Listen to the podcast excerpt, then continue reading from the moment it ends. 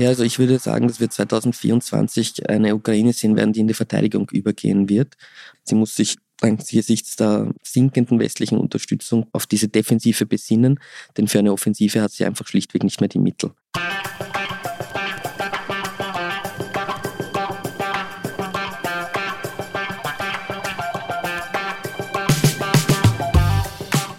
Herzlich willkommen bei Weitergedacht, der Podcast der WZ.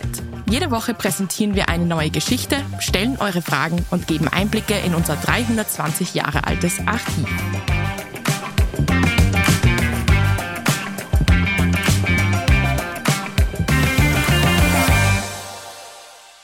Hallo und herzlich willkommen. Mein Name ist Bernd Vasari, ich bin Redakteur bei der WZ.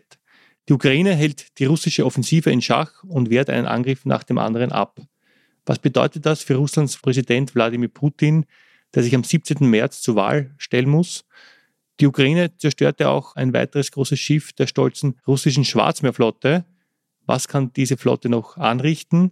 Russland hingegen steigert seine Rüstungsproduktion kann der Westen, der die Ukraine versorgt, mithalten? Diese und viele andere Fragen beantwortet Major Albin Rentenberger, der heute bei mir zu Gast ist.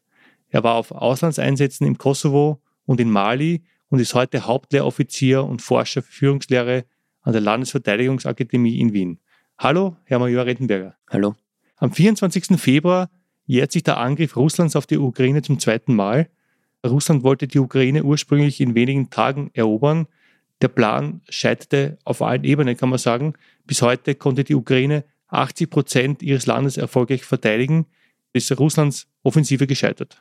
Ja, also dieser Enthauptungsschlag ganz am Anfang, der da geplant war, in dem man eigentlich einen Regimewechsel vollführen wollte, der ist sicherlich gescheitert. Das hat man nach wenigen Wochen eigentlich erkennen und eingestehen müssen. Russland hat sich daraufhin neu orientiert, das Schwergewicht in den Osten verlegt und Putin hat dann das strategische Ziel ausgegeben, den Donbass zu befreien, unter Anführungszeichen natürlich, und damit die beiden Oblaste Luhansk und Donetsk. Und das ist eigentlich noch immer nicht gelungen. Es wurden ja mittlerweile vier Oblaste annektiert, also zumindest auf dem Papier, aber diese sind auch, äh, man ist noch weit davon entfernt, diese vier Oblaste eben komplett zu kontrollieren. Also dieses Ziel hat Putin sicherlich noch nicht erreicht. Natürlich ist das Kriegsgeschehen hin und her gewogen und ähm, die Ukraine hat im September oder im November 2022 sehr gute Gegenoffensiven durchführen können, viel Gebiete zurückerobern können. Aber 2023 war doch dadurch geprägt, dass der Frontverlauf sehr stark geblieben ist. Die einzige große Veränderung war hier eigentlich die Eroberung Bachmuts äh, im Mai 2023 und das war eigentlich die einzig größere Stadt die hier erobert wurde von Russland. Und sonst gab es eigentlich, ich will nicht sagen einen Stillstand, denn es, wurde, es gab sehr heiß umkämpfte Gebiete und es gab sehr viel Verlustzahlen, aber der Frontverlauf an sich hat sich kaum bewegt. Dementsprechend ist es Russland nicht gelungen, hier große Erfolge zu erzielen. Man muss aber auch sagen, dass 2023 vor allem von dieser ukrainischen Gegenoffensive, die lange angekündigt war, geprägt gewesen ist und diese muss ebenfalls als gescheitert bezeichnet werden. Also die Ukraine hat es nicht geschafft, ihr Ziel zum Asowschen Meer durchzustoßen von Saporischia aus, um eben die Krim abzutrennen. Und das ist nicht gelungen. Also auch die Ukraine hat ihr Ziel für 2023, wenn man es jetzt nur das letzte Jahr betrachtet, nicht erreicht. Mhm. Auf dem Schlachtfeld erleidet Russland enorme Verluste. Der deutsche Generalmajor Christian Freudig sprach zuletzt von 300.000 getöteten russischen Soldaten oder eben so stark Verwundeten, dass sie im Verlaufe des Krieges nicht mehr einsetzbar sind. Kann die russische Armee diese Verluste verkraften? Also wir beobachten, dass die russische Armee ihre Soldaten durchaus sehr, also die Ukrainer sprechen immer von solchen Fleischattacken, also quasi sehr mit wenig Rücksicht auf Menschenleben einsetzt. Und daher sind auch sehr große Verlustzahlen zu bemerken. Wir dürfen aber auch nicht vergessen, dass Russland viele Ex-Sträflinge eingesetzt hat, auf Söldner gesetzt hat und diese Kräfte sind für zumindest die russische Regierung durchaus, diese Verluste sind verschmerzbar für die. Wir beobachten auch, dass Russland durchaus in der Lage ist, die monatlichen Verluste sozusagen durch normale Rekrutierung zu kompensieren. Und so kann Putin eigentlich ohne eine neue Mobilisierungswelle vor den Wahlen auch diesen Krieg in dieser Form weiter fortführen. Wenn er allerdings wieder in die große Offensiven gehen möchte, dann wird wahrscheinlich auch hier wieder eine größere Mobilisierung erfolgen müssen. Wie lang kann das fortführen? Also wie hoch ist das Potenzial? Nun, das hängt natürlich von der Intensität der Kämpfe ab. Wir beobachten jetzt gerade im Osten der Ukraine wieder große Anstrengungen der Russen, beispielsweise Städte wie Avdivka einzunehmen. Und hier sind die Verlustzahlen sehr hoch. Allerdings sind wir hier noch von einer groß angelegten Offensive doch entfernt. Und hier haben die Russen auch durchaus eine Übermacht an, an Soldaten gegenüber den Ukrainern, die mit demselben Problem konfrontiert sind. Auch die Ukraine hat sehr große Verluste erlitten und kann diese sichtlich schwerer kompensieren als Russland. Einerseits aus politischer Sicht in einer Demokratie und wo es eine Meinungsfreiheit gibt, muss man natürlich hier ganz andere Fragen beantworten als in Russland. Und dementsprechend steht die Ukraine hier unter großem Druck und dementsprechend wird auch jetzt eine neue Mobilisierung in Angriff genommen. Die Armee hat das gefordert. Man spricht hier von 450.000 bis 500.000 Soldaten, die rekrutiert werden sollen und ein dementsprechendes Gesetz ist bereits in Arbeit. Mhm. Auf der russischen Seite ist es ja so, also bei den Ukrainern natürlich auch, aber auf der russischen Seite gibt es da Bewegung. Hinter den Toten stehen ja Freunde und Familie, vor allem Frauen, die ihre Männer, Söhne und Väter verloren haben schließen sich immer häufiger Bewegungen an, die lautstark ein Ende des Krieges fordern, also in Russland. Gleichzeitig muss Russlands Präsident Wladimir Putin wegen der hohen Verluste mehr Soldaten rekrutieren. Wie geht sich das aus? Also welche Möglichkeiten hat Putin noch? Ja, also diese Protestbewegungen gibt es, allerdings sollten die nicht überbewertet werden. Also wir dürfen nicht vergessen, Putin ist seit über 20 Jahren an der Macht, mal direkt, mal indirekt.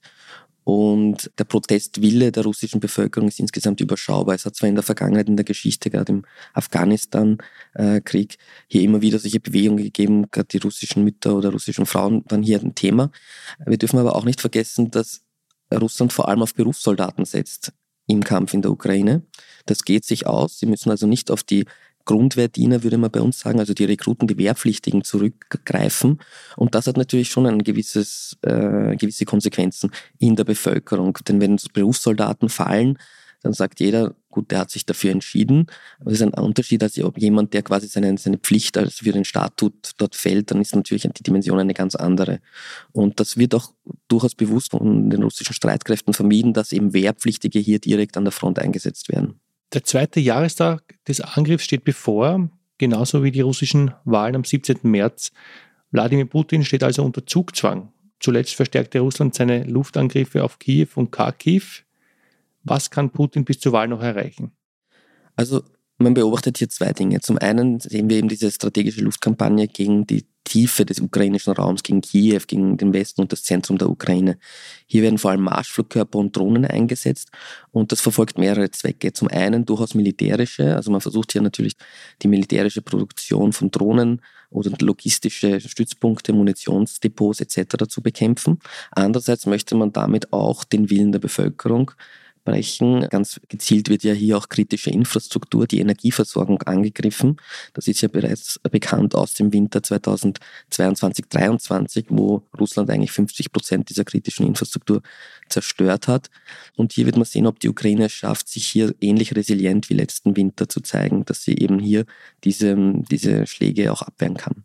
Das Zweite, was erreicht werden kann vor den Wahlen, ist vermutlich ein gewisse Teilerfolge an der Front im Osten. Marinka, die Stadt ist bereits gefallen. Das war doch eine sehr gut ausgebaute, zur Festung ausgebaute Stadt von den Ukrainern, die sehr lang umkämpft war. Mhm. Und der nächste Verlust zeichnet sich doch in Avdivka ab, eine Stadt, die droht eingeschlossen zu werden.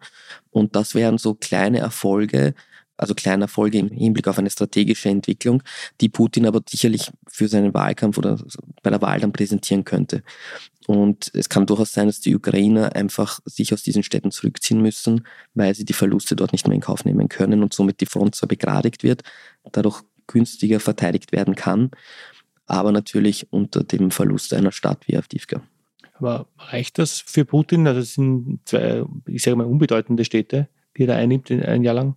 Ja, also die Frage ist, was Putin will. Und Putin hat sich doch sehr selbstbewusst gezeigt bei seinen letzten Auftritten. Mhm. Sehr zufrieden mit dem Ergebnis von 2023. Das Motto stand hier eher unter Abwehr der ukrainischen Gegenoffensive, was gelungen ist und was dementsprechend auch als Erfolg verkauft wird. Und Putin hat halt einen Vorteil gegenüber der Ukraine. Er kann auf Zeit spielen und hofft eigentlich wahrscheinlich auf 2024. Mhm. Denn eins ist klar, ohne die westliche Unterstützung kann die Ukraine den Krieg in dieser Form nicht fortführen. Und da zeichnet sich beispielsweise bei den US-Wahlen doch eine Möglichkeit für Putin ab, dass mhm. sich hier die Situation komplett ändert.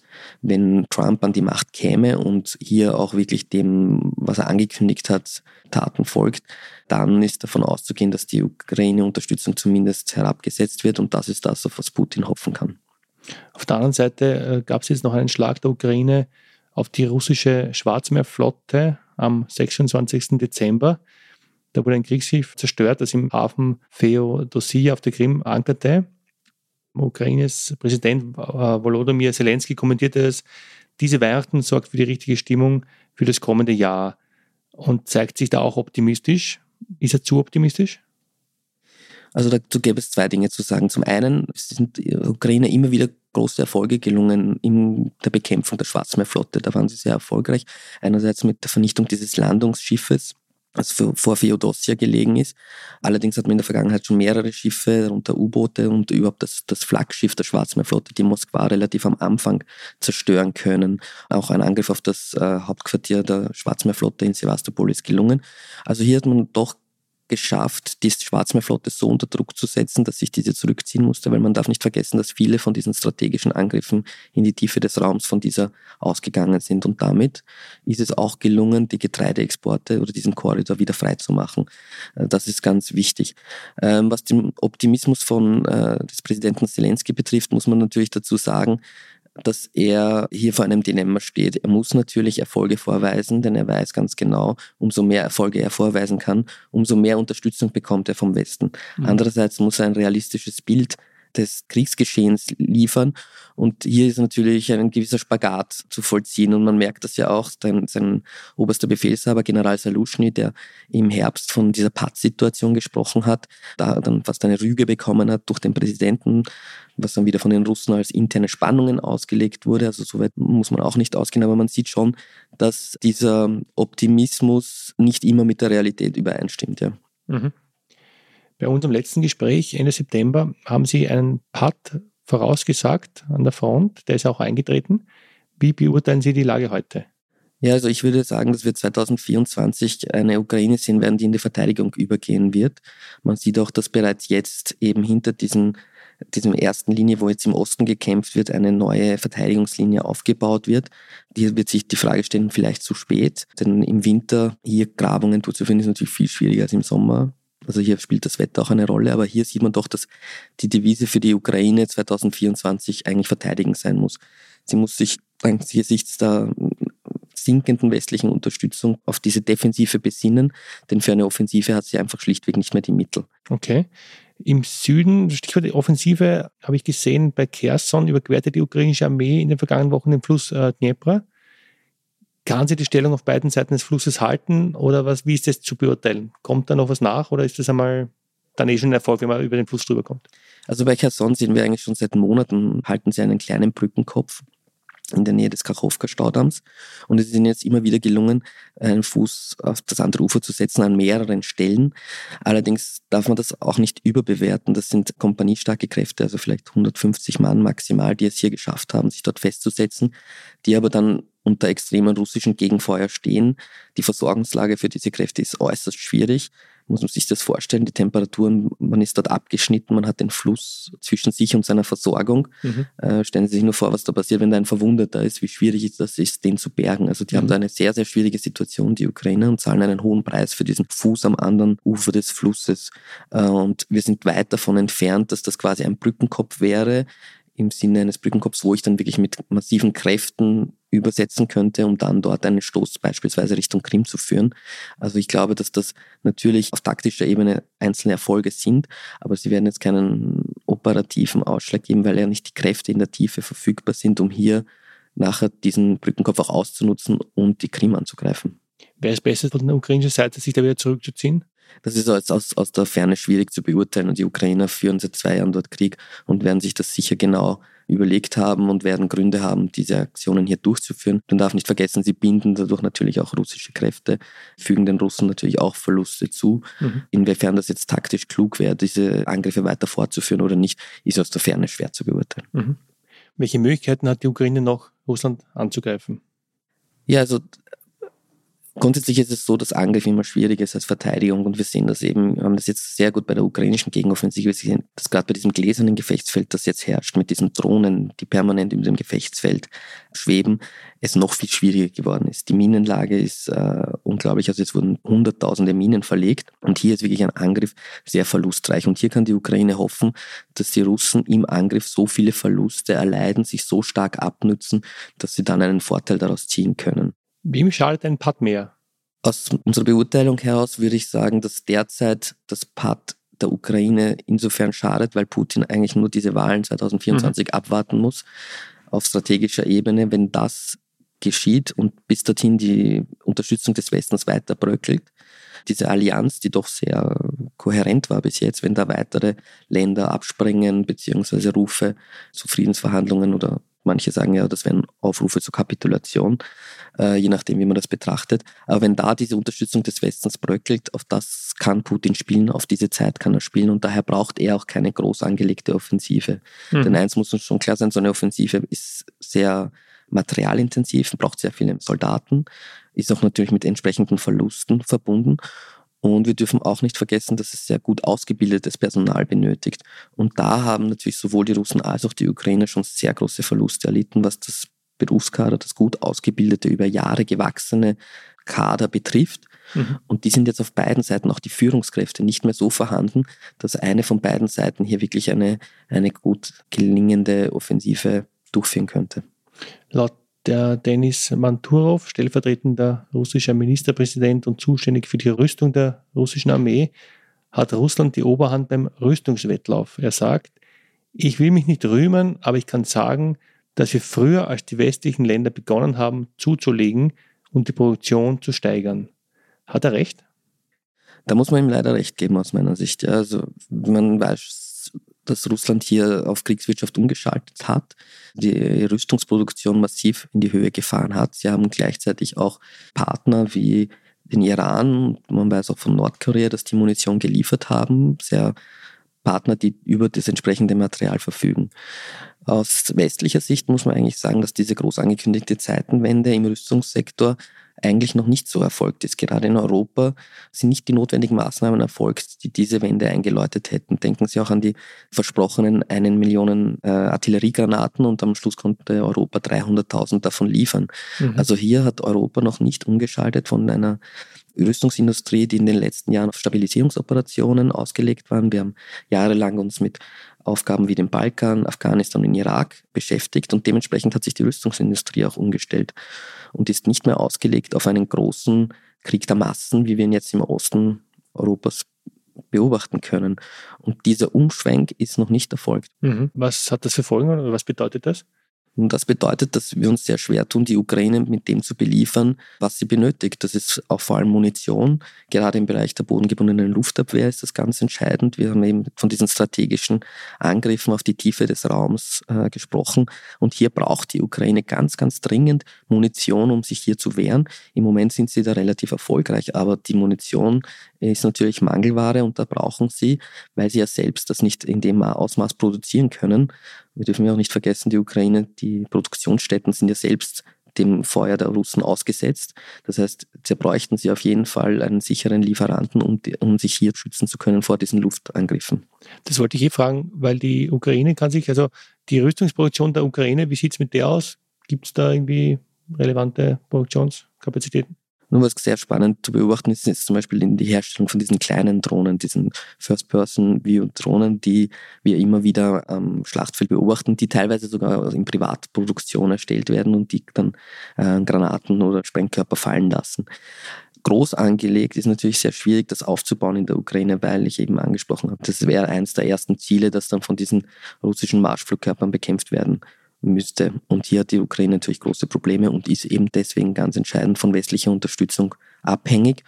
Und hier haben wir auch folgendes Dilemma. Im Westen, gerade in Europa, versucht jeder Staat jetzt eigentlich aufzurüsten. Mhm. Die Ambition ist ja durchaus groß. Und dann ist natürlich die Frage, wie man in solch einer Phase, wo Rüstungsgüter sowieso rar sind, was verwendet man für den eigenen Aufbau und was äh, kann man dann überhaupt noch in die Ukraine liefern. Und die einzigen, die wirklich hier aus dem Vollen schöpfen könnten, sind nach wie vor die USA. Aber die sind, wie wir wissen, derzeit auch mit anderen Krisen weltweit zumindest beschäftigt. Hm. Weil, die, weil die Ukraine, also die Rüstungsproduktion ist eigentlich nicht relevant. Ne? Weil, weil der Himmel ist ja, ist ja durch die ganzen Drohnenaufklärung und so weiter, können die eigentlich nichts bauen, was den Russen verborgen bleiben würde. Ne? Sie können schon Sachen bauen und es gibt natürlich schon äh, auch noch ukrainische Rüstungsindustrie. Aber wenn wir jetzt von solchen Systemen wie Patriot, Iris-T, also diese hochtechnologischen Fliegerabwehrsystemen wenn wir von denen sprechen, dann kann die Ukraine diese Munition natürlich nicht selbst herstellen, sondern hier ist sie einfach äh, auf andere Staaten angewiesen. Ich habe aus einer Quelle gelesen, dass beispielsweise aus, vom Patriot-System eigentlich nur zwei Staaten auf der Welt die herstellen, USA und Japan. Mhm. Also es ist bei weitem nicht so, dass jeder Staat hier bei den Waffensystemen das selbst produzieren kann, sondern hier einfach auch auf Importe angewiesen ist.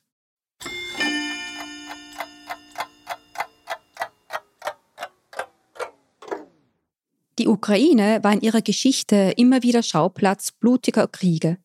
So auch beim Großen Nordischen Krieg, der von 1700 bis 1721 dauerte. In ihrer Ausgabe vom 25. August 1706 berichtet die Wiener Zeitung, die damals noch Wienerisches Diarium hieß, auf Seite 3, aus der Ukraine sei ein Bericht gekommen, dass 15.000 Kosaken in Luba und Luban eingefallen, alles darinnen niedergemacht, auch diese beiden Städte verbrannt hätten und ihnen noch viele Tausende folgten, welche bei Satanov sich einfanden.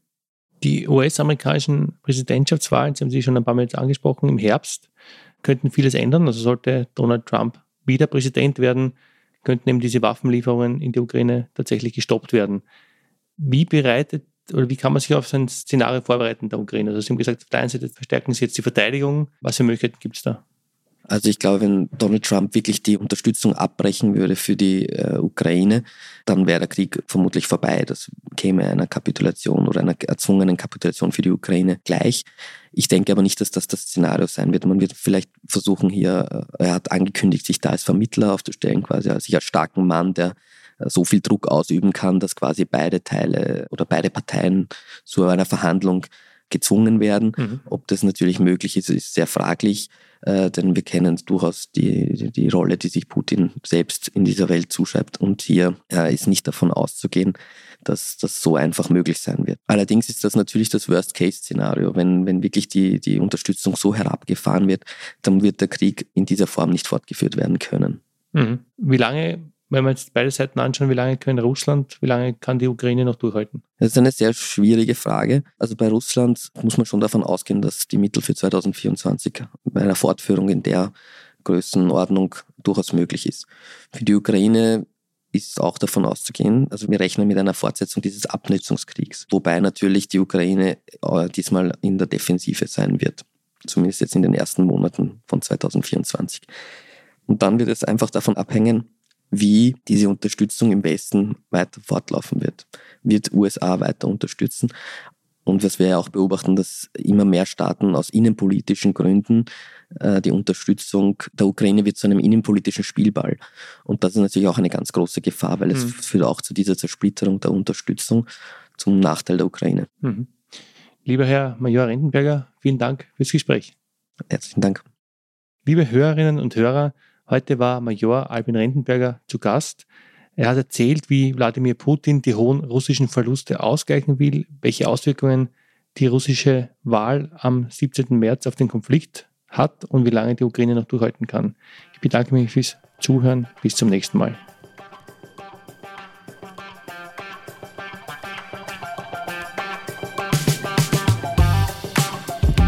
Das war die heutige Folge von Weitergedacht, der Podcast der WZ. Wenn sie euch gefallen hat, folgt uns auf Instagram oder TikTok und schaut auf unserer Website wz.at vorbei. Unseren Podcast könnt ihr auf Spotify, Apple, Google und anderen Plattformen kostenlos abonnieren. Habt ihr Vorschläge für unsere nächsten Folgen? Dann schickt uns eine Sprachnachricht über WhatsApp. Die Nummer lautet 0664 834 8344.